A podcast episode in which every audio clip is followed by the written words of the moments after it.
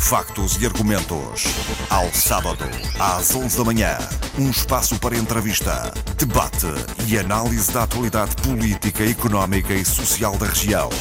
Factos e argumentos. A atualidade regional no fim de semana da Antena Madeira.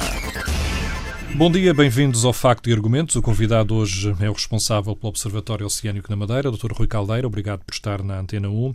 É investigador, tem um doutoramento na Universidade da Califórnia, mestrado em Ciências Marinhas Aplicadas em, na Universidade de Plymouth, no Reino Unido.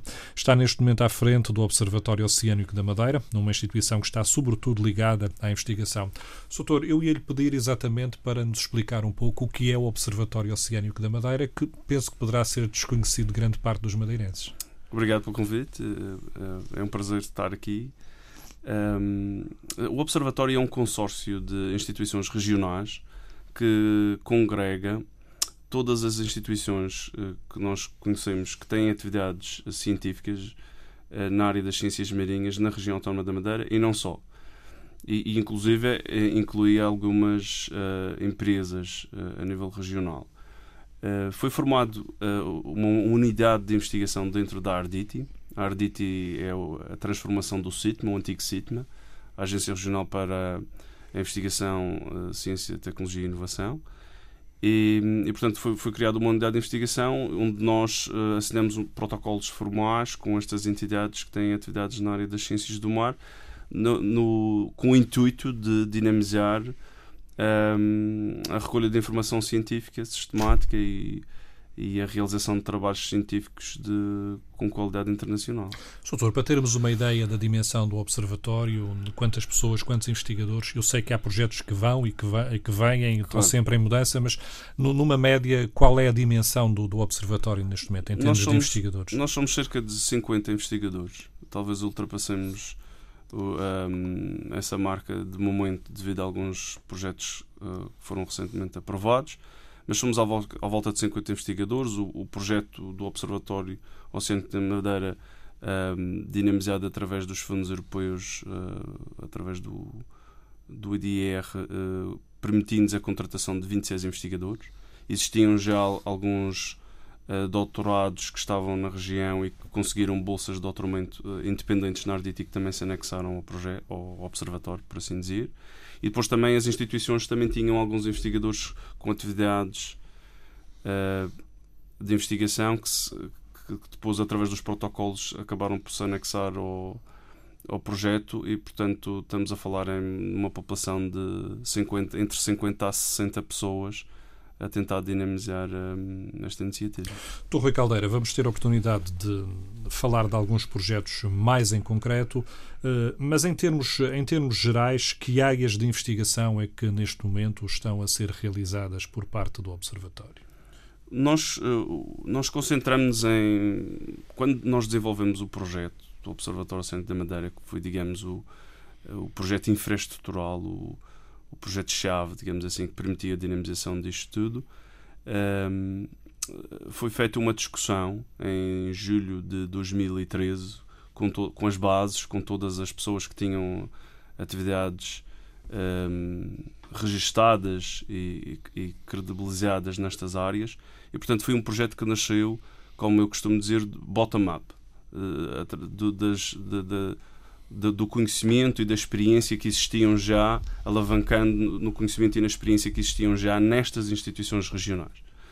E, portanto, nós decidimos que áreas como a biodiversidade, a influência do clima na, nas, eh, das, mudanças clima, das alterações climáticas em algumas espécies, as pescas e a maricultura, um, ehm, o seguimento remoto de algumas espécies de cetáceos e de aves, bem como o desenvolvimento de eh, sistemas uh, de previsão uh, meteoceanográfica eram as quatro grandes áreas com atividade e, com alguma, digamos, prestígio a nível internacional e que queríamos continuar a desenvolver como marca Madeira. E, portanto, o projeto propõe-se precisamente a continuar a dinamizar estas áreas.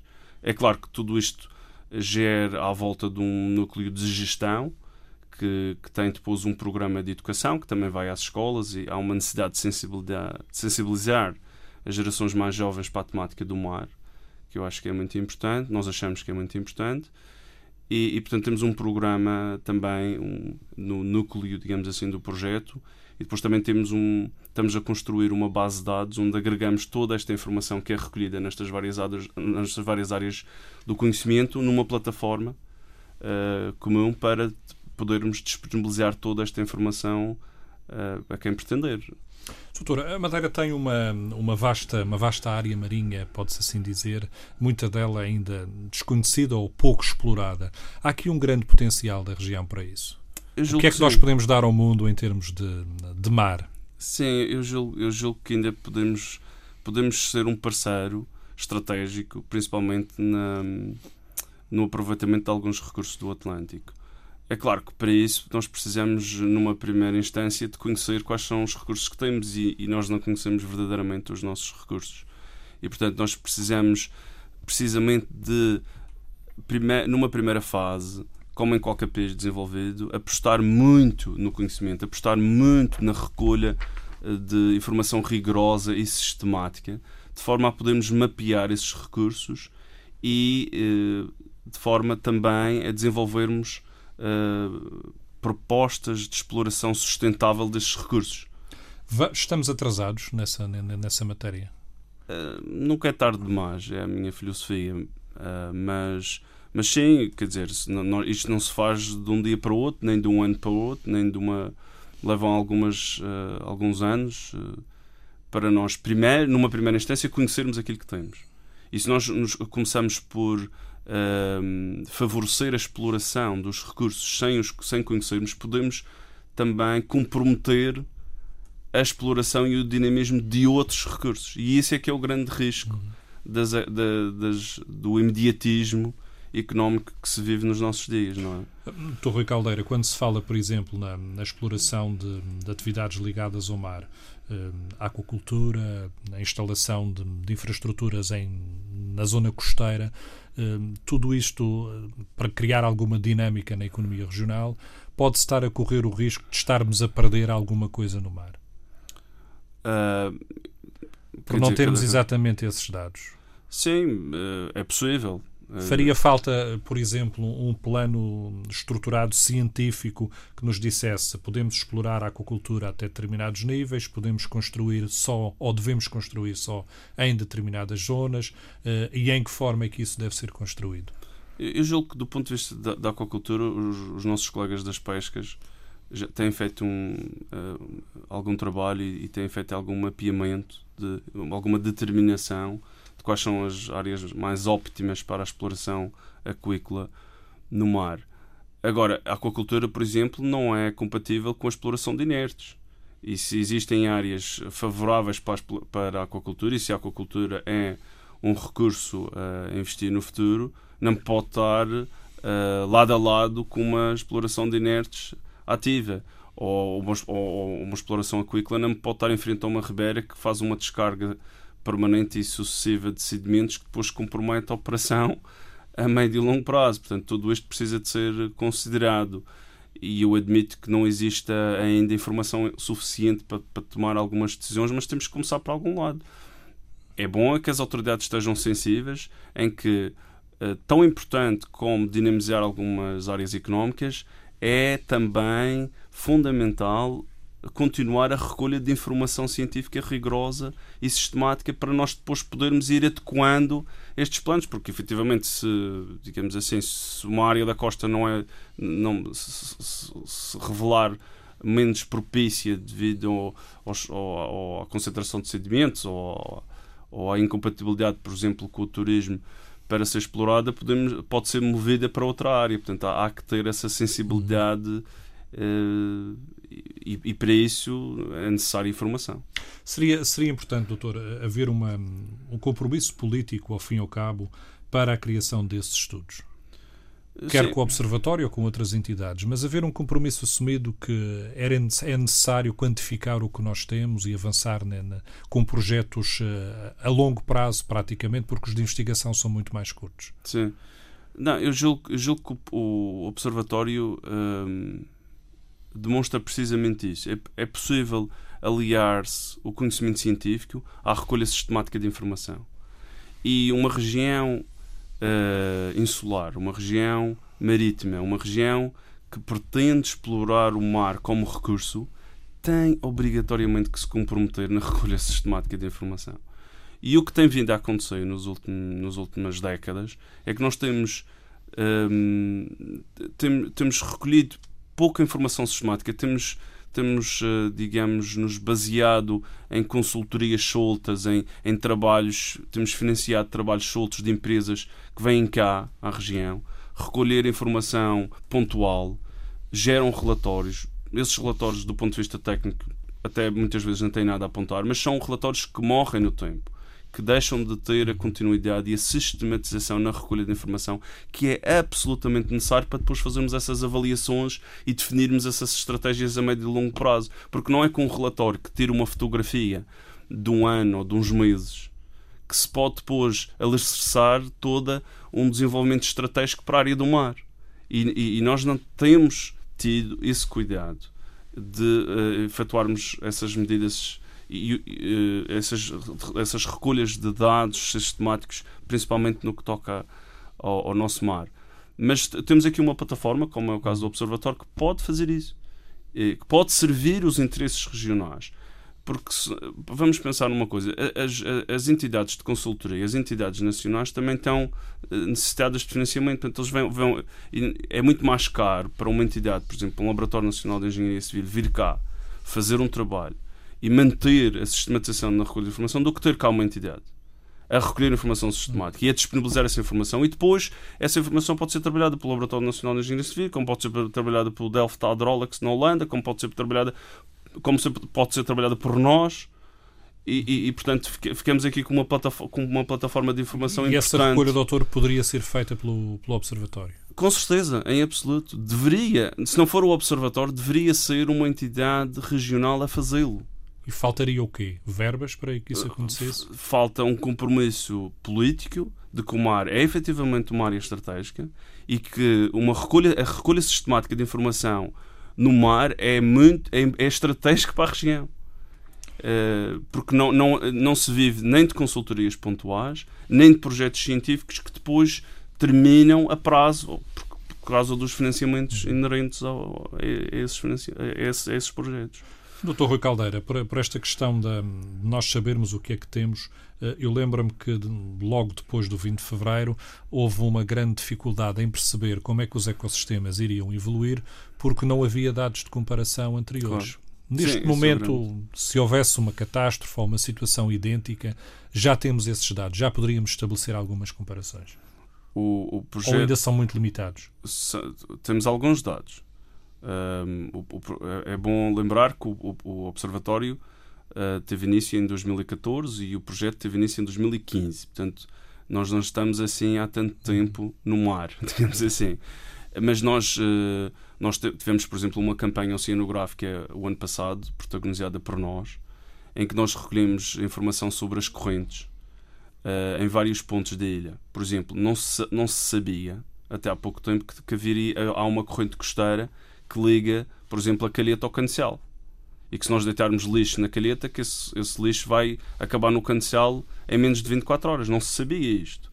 Não se, uh, não se sabia, por exemplo, que, que, todos os efluentes que são deitados na zona costeira ali junto ao Clube Naval aparecem, por exemplo, no Galo ou noutra, noutra zona costeira uh, a este da ilha, precisamente eh, devido ao transporte destas correntes. Portanto, e, uh, existe agora muita nova informação que está a uhum. surgir, mas é preciso, é, é preciso mantermos um certo nível de investimento para poder continuar a recolher boa informação para, para continuarmos a perceber como é que o, que o, sistema muda com as marés e com os ventos e, e com todas estas uh, alterações que são uh, naturais, de, de, de, que não, não, se consegue recolher, não se consegue entender com uma só medida ou, ou com, com, uma campanha só. Portanto, Uh, os meus colegas, por exemplo, do, do, ponto de vista de mapeamento de habitats, têm feito muitas recolhas de informação, mas existem ainda muito, muito mapeamento para fazer. Quer dizer, uh, eu acho que o primeiro passo está dado. Existem, temos provas dadas que é possível aliarmos a, a, o desenvolvimento científico a uma monitorização sistemática. Agora temos que dar continuidade a isto e, e temos que ter alguma calma, julgo eu, na decisão política e na definição de estratégicas para podermos alicerçar uhum. essa, essa definição de estratégica na informação que estamos a recolher. Soutor, esta, esta, por exemplo, estes poucos dados, mas uh, com algumas novidades que nos estava aqui a falar, uh, poderão e deverão condicionar uh, futuros investimentos ou futuros trabalhos que sejam feitos em toda esta zona costeira sul da Madeira? Deverão ter sido em, terão de ter ser tidos em conta? Sim, uma decisão inteligente mostraria que sim. Quer dizer, existe, existe um, um investimento substancial na recolha desta informação. Esta informação está a ser validada do ponto de vista científico, científico por técnicos e eh, de nível nacional e internacional. E, portanto, não ter isto em conta é, é no mínimo pouco inteligente, na minha opinião, se me permite a expressão, mas, uh, mas, uh, mas as decisões, as decisões, as decisões a esse nível são sempre políticas e, portanto, aí nós não podemos nos pronunciar muito, mas mas eu julgo que é absolutamente necessário alicerçar o, o mundo, a governação moderna, a governação atual, assim o exige. Quer dizer, a comunidade europeia investe vários milhões no nosso desenvolvimento e espera uma resposta, uh, no mínimo, eficiente da nossa parte. Portanto, se existem essa informação, eu julgo que seria inteligente da nossa parte considerarmos e recolhermos informação no sentido antes da tomada de decisão. Eu acho que é por aí. O Soutor, uma das, uma das coisas que está neste momento em cima da mesa é a possível ampliação da pontinha e a necessidade de fazer estudos, de, de perceber como é que são os fundos e como é que são as correntes na, naquela zona.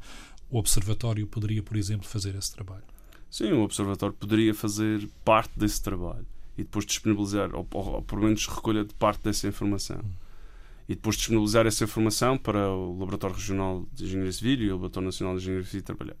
Mas até aí eu já vejo um bocado um, um recuo ao passado, que é o Laboratório Regional de Engenharia Civil decidiu lançar um concurso público para contratar um, um, uma empresa nacional, acabou por contratar o Laboratório Nacional de Engenharia Civil por não ter competências na área do mar, acabou por contratar o Laboratório Nacional de Engenharia Civil. E que a prazo estamos a falar de mais um relatório e de mais um relatório arquiviado que poderá, poderá dar ou não informação suficiente para um parecer. E, e eu não acho que, que, que, que, informa, que, será, que serão recolhidos eh, toda a informação necessária ficará, para Ficará limitado apenas àquela questão da, da ampliação da, da pontinha. E se fosse feito um outro trabalho poderia-se aproveitar para alargar ainda mais essa, essa área de conhecimento? Eu julgo que sim. Julgo, se houvesse um investimento sistemático, se houvesse um, um investimento de raiz numa entidade regional que fosse que, que, fosse criada precisamente para recolher e sistematizar essa informação. Não, não quer dizer que nós tenhamos as, todas as competências, mas, uh, mas estes assuntos, do, do, a extensão do Porto Funchal, a questão dos ventos do aeroporto da Madeira, são assuntos de demasiada importância para o desenvolvimento regional, para nós delegarmos isto em meras consultorias de, de, de, a entidades que vêm cá, fazem o seu trabalho e bem, mas que são muito pontuais. Portanto, nós temos que ter passar a ter um compromisso mais sério com estas questões que são fundamentais para o desenvolvimento regional, como é o caso dos transportes marítimos e como é o caso dos transportes aéreos. Portanto, nós temos que criar condições na região para recolher essa informação de forma sistemática e disponibilizar essa informação e depois trabalhar com os vários. Uh, a, região já, a região já tem massa, massa crítica suficiente para conseguir fazer essas coisas. Na área do mar, acho que já temos alguma massa crítica e era importante aproveitá-la porque isso depois é outro risco que nós estamos a correr, que é no âmbito destes financiamentos europeus, nós criamos aqui as competências, nós, nós recrutamos as pessoas com competências técnicas uh, de alto nível e depois uh, comprometemos, uh, e depois os projetos acabam, o financiamento acaba e essas pessoas vão embora porque não têm condições de se estabelecer aqui do ponto de vista de carreira. E é uma pena porque estas áreas são fundamentais para a região. Doutor, falando um pouco dos projetos eh, onde hum, o Observatório está envolvido diretamente, há um que hum, nos últimos dias nos chamou particularmente a atenção, que é o Go Jelly. Uhum. Uh, penso até que o próprio Observatório é, é, é, digamos, um dos grandes impulsionadores deste, deste projeto, está à frente da investigação e que passa um pouco por utilizar eh, as medusas uh, ou as substâncias ligadas às medusas para combater o, o lixo nos mares. Eu uhum. gostava que nos explicasse um pouco o, que é este projeto do Go Jelly. Pois, o, o Godzilla tem a, participação essencialmente de dois grupos de trabalho no âmbito do Observatório. O grupo de trabalho coordenado pelo, pelo Dr. João Claude, um, que está sediado na Quinta do Lorde, e o grupo de trabalho da Maricultura, que é uh, da Direção Regional de Pescas, que é coordenado pelo Dr. Carlos Andrade. E, e, essa, e este, este, projeto é um projeto de âmbito europeu um, e, que, e, que pretende essencialmente transformar utilizar as medusas como meio de transformação dos, do lixo marinho. Primeiro em cativeiro e depois, eventualmente, perceber se isto é, é uma solução viável ou não. É um projeto muito inovador, mas de alto risco. Não sabemos como é que vai funcionar, quais, quais são as espécies que são adequadas ou não, mas tem um consórcio internacional muito forte e, é sem dúvida um conceito, um conceito muito novo. Temos já alguns resultados ou ainda está numa fase muito embrionária? Não, projeto? neste momento nós estamos a recrutar pessoas. Uh, uhum. O projeto foi aprovado o ano passado, uh, entretanto, com a formalização de contratos e transferências de verbas. Portanto, eu sei que estão a decorrer agora os concursos para recrutamento de pessoas, porque, por exemplo, o, o grupo do Dr. João Canning Claude eles vão recorrer a tecnologias de drones para monitorizar o lixo marinho e, portanto, estão a ser adquiridos essas tecnologias e, e estão a ser recrutadas as pessoas para trabalhar essa informação e, portanto, um, estamos a começar. Eh, não há grandes novidades julgo eu, relativamente a esta matéria. O, a questão dos lixos marinhos uh, é uma preocupação a nível mundial. A Madeira não estará aliada completamente a esta situação. Uh, é uma poluição que também encontramos na, na, aqui no, no, mar à nossa volta. Sim, com certeza, até pela natureza das correntes, que nós temos correntes que nos conectam, por exemplo, à Flórida, ao, ao Canadá e depois à, à costa, ao, ao, norte, ao norte, norte Atlântico. Portanto, há aqui uma um giro, os chamados, os chamados giros, que transportam depois uhum. tudo o que está a flutuar uh, à superfície à volta de toda a bacia atlântica. Um, ehm, eu sei, por exemplo, que a Drota teve uma ideia interessante no sentido de utilizar as selvagens como ponto de monitorização fulcral. Porquê? Porque as selvagens não têm um desenvolvimento antropogénico. Não, nós não temos urbanização nas selvagens, portanto, não temos a produção de lixo, todo o lixo que é produzido pelo Bem. parque é, é, removido, ou pela marinha é removido regularmente pela, pela rendição e, portanto, eh, usar as selvagens como um ponto de monitorização de lixo é uma ideia. Tudo o que ali aparece terá que vir do tecido. Exatamente, e, e, nós, nós estamos à mercê um pouco dessa, de, deste dinamismo das correntes para o transporte. Mas também eu sei que produzimos algum lixo. por exemplo, no caso do, do Observatório temos outro projeto para além do Godzilla, que é o, o MAS Atlântico, em que nós vamos uh, tentar perceber, através com o recurso a modelos matemáticos e, e, estudos de circulação costeira, perceber, por exemplo, se, se, os lixos que são transportados pelas ribeiras para a costa, se esses lixos se mantêm na costa ou se são uh, imediatamente transportados para o oceano aberto e quanto tempo de residência que eles ficam na costa, quanto tempo se, se permite que eles afundem ou não, ou, ou se eles são, são, uh, são, rapidamente exportados para a zona oceânica. Isso é um, é um outro projeto que nós temos e, e, que, e que eu acho que se, será interessante perceber qual há, é o. Há já alguns dados preliminares? Também estamos, a, também estamos. É um projeto que foi aprovado o ano passado, uhum. no âmbito do Interreg Atlântico, e estamos neste momento a recrutar pessoas e a, e a, configurar as primeiras ferramentas de trabalho. Mas é como lhe digo, é um projeto que, que é um pouco na continuidade do, do projeto que nós fizemos sobre transporte de poluentes e, e também na, onde, onde, lançamos as boias derivantes. E as boias uh, denotam a existência desta corrente costeira que conecta, por exemplo, a calheta com o cancel. E, uh, e o, o, nosso sistema de radares também detecta essa parte dessa corrente e portanto se nós deitarmos lixo nessa, nessa digamos nesse conveyor zona. belt uhum. nessa nessa nessa corrente nessa zona costeira muito próxima entre os entre o Geir entre o, entre a costa e os 200 metros de profundidade mais ou menos nós vamos uh, corremos o risco desse lixo ser transportado ao longo da costa e eventualmente ser depositado noutro sítio. Uh, portanto temos que ter isso em conta. Doutora, o, o, Observatório Oceânico tem também uma recolha de base de dados de, das espécies que existem aqui no mar, muitas delas que depois são utilizadas na, na, na nossa pesca.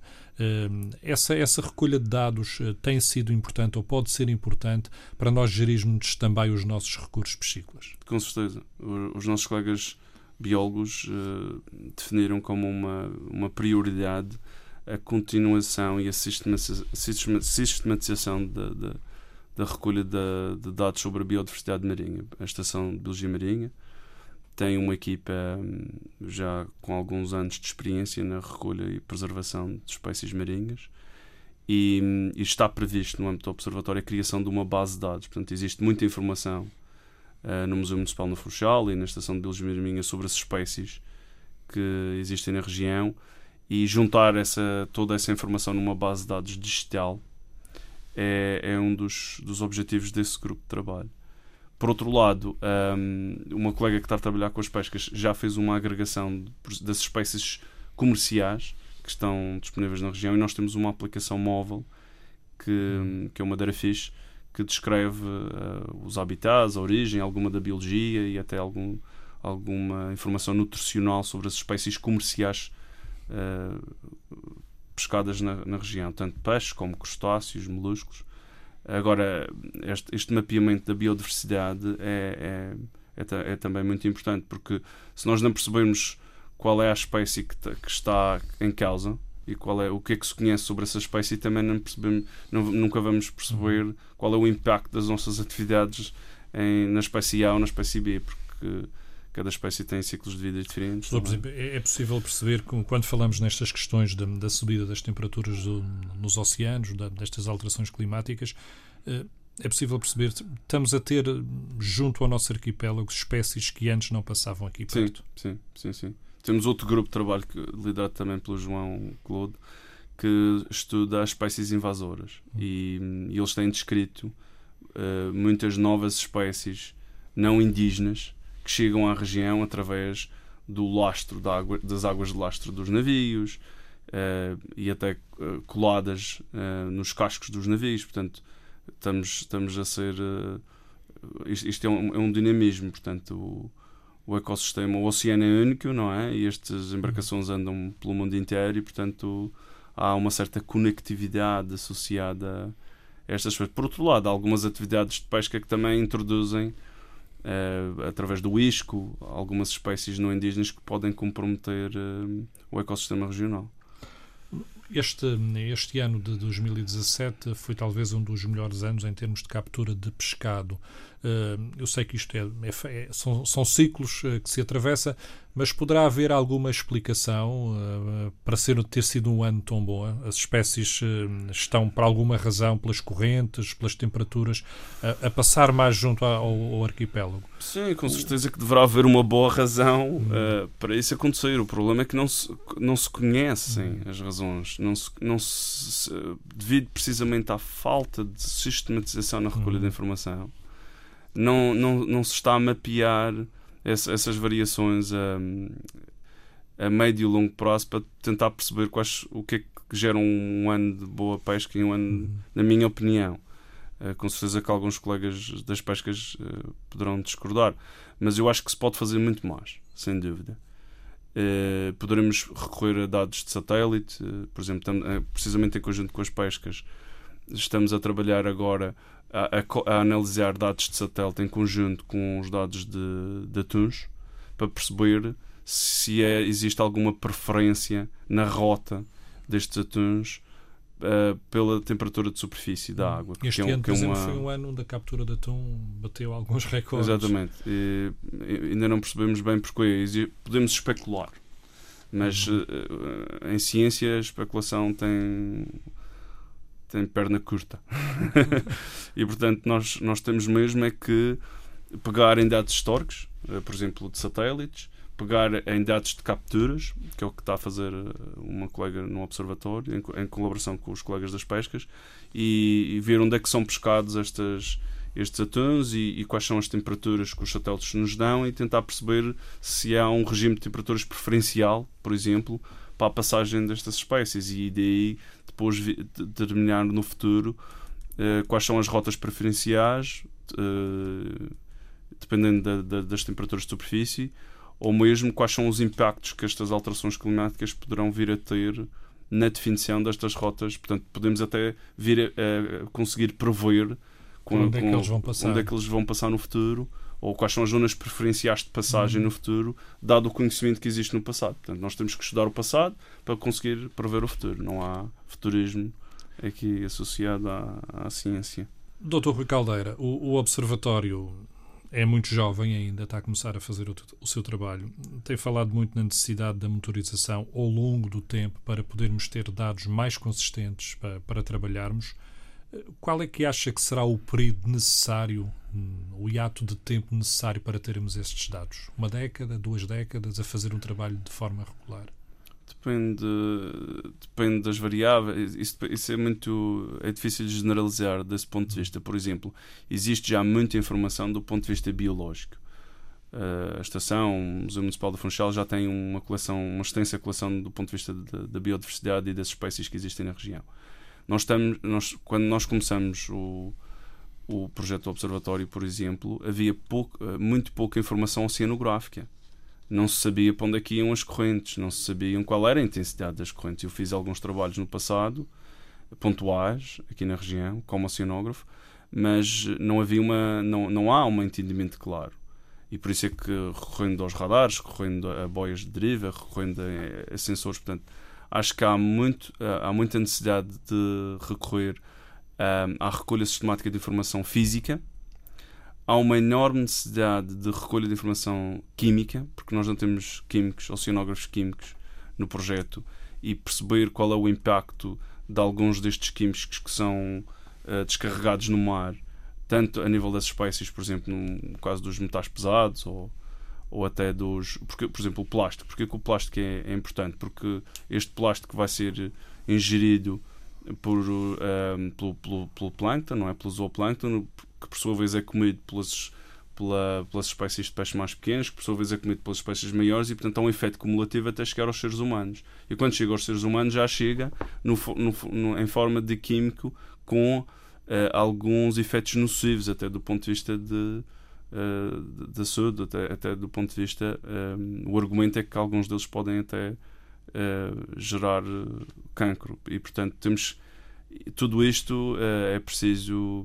Portanto, eu acho que nós devemos, para já, nos preocuparmos em definir um programa de monitorização à escala regional e recolher informação física, continuar a recolher informação biológica, já existe alguma, isso já permite fazer um mapeamento do que qual é a, a informação que é necessária vir a recolher e depois investir um pouco na recolha de informação química, que não existe nada. Um, e depois perceber também as interações entre os meios, porque o, o, oceano não existe desacoplado da atmosfera. E portanto nós temos que perceber, recolher informação sobre os ventos, a direção dos ventos, a intensidade dos ventos, é tão importante como recolher informação sobre as correntes.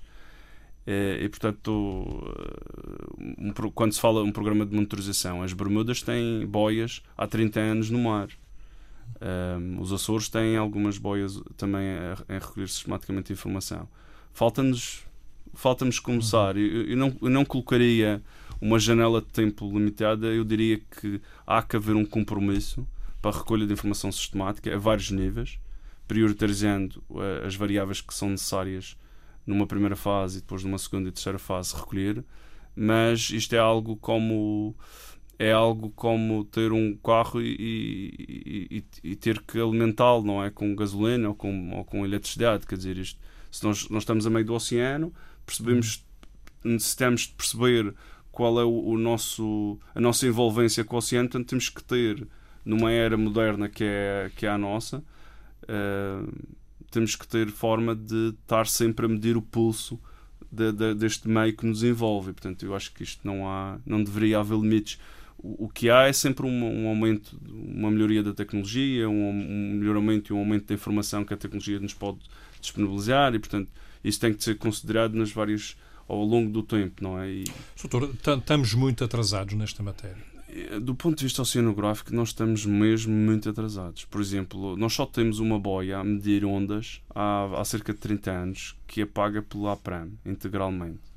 e isto não se coaduna com, com o século XXI. Quer dizer, não temos um navio oceanográfico como tem os Açores, não temos um programa de recolha de informação oceanográfica regular. Portanto, como é que nós podemos saber quais são as nossas correntes, quais são, como é que elas transportam os nossos sedimentos, como é que nós podemos assessorar, digamos, a implementação de e, e, a implementação e a operação de, por exemplo, de sistemas de produção aquícola ou de marinas ou de, ou de áreas de navegação privilegiada se não temos esta informação. Uhum. Uh, portanto, há, do ponto de vista oceanográfico, estamos, estamos mesmo muito atrasados. Do ponto de vista biológico, os colegas, efetivamente, uma, uma vez que o museu e a estação já existem há, há, cerca de 80 anos, têm vindo a recolher muita informação com alguma dificuldade. Existe mais informação, poderei dizer, existe mais informação biológica do que, do que oceanográfica sistematizada. Uh, mas depois existe uma existe aí uma panóplia de uma, uma série de lacunas, nomeadamente no âmbito dos plásticos, no âmbito de, da parte química, no âmbito da parte de sedimentos, que, que é necessário colmatar. Doutor, hum, deixe-me fazer esta pergunta. Falava há pouco na, na, grande lacuna que há em termos de conhecermos as nossas correntes, o desenvolvimento da nossa costa. Pode-se arriscar dizer que algumas das obras que foram feitas e que não resultaram em pleno poderão ter, ter a ver com esse desconhecimento. Não havia dados suficientes não, não para se fazer dúvida. estudos não, e perceber não onde é que se iria implantá-las. Sem dúvida, não tenho qualquer dúvida a esse respeito.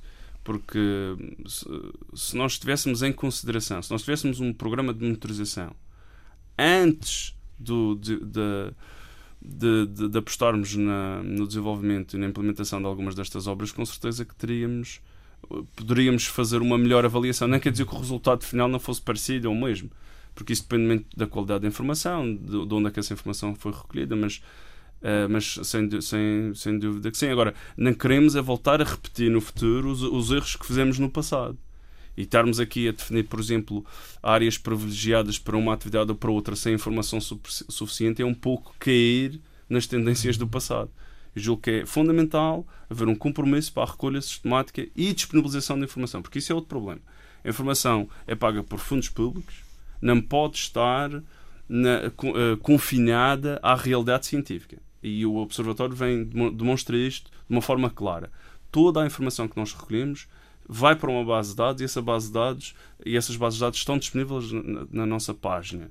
Qualquer web. pessoa que aceda ao, ao site do ao Observatório site. pode entrar e Exatamente. E isso, é, e isso é, um, é um aspecto muito importante, porque ao longo de muitos anos recolheu-se muita informação que está fechada uhum. em gabinetes, que está que está confinada a, a, digitalmente a computadores que possivelmente já variaram, que, que, que, está, que está inacessível e, e, e, informação e que se vai perder já, e, muitas, muita dela eu julgo que já se perdeu e, vai se perder ainda mais se não houver esta digamos este pré-requisito que sim senhor vamos apostar num programa de monitorização esta informação é paga com fundos públicos e, e deverá e terá que estar disponível a toda a comunidade.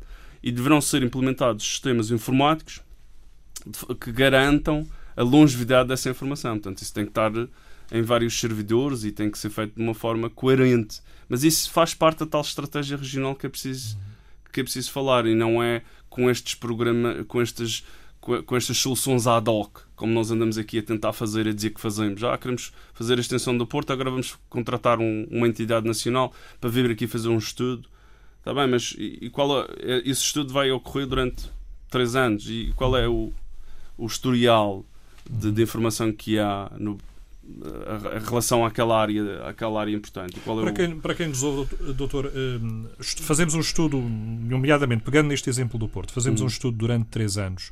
Durante esses três anos, um, tudo indica que se possa fazer ali uma ampliação de uma determinada forma. Mas podem ocorrer fenómenos que possivelmente naqueles três anos não foram quantificados. É isso que, é isso que se exatamente, pode chegar. Exatamente. E foi o que aconteceu no caso da Marina do Galvaz, com certeza.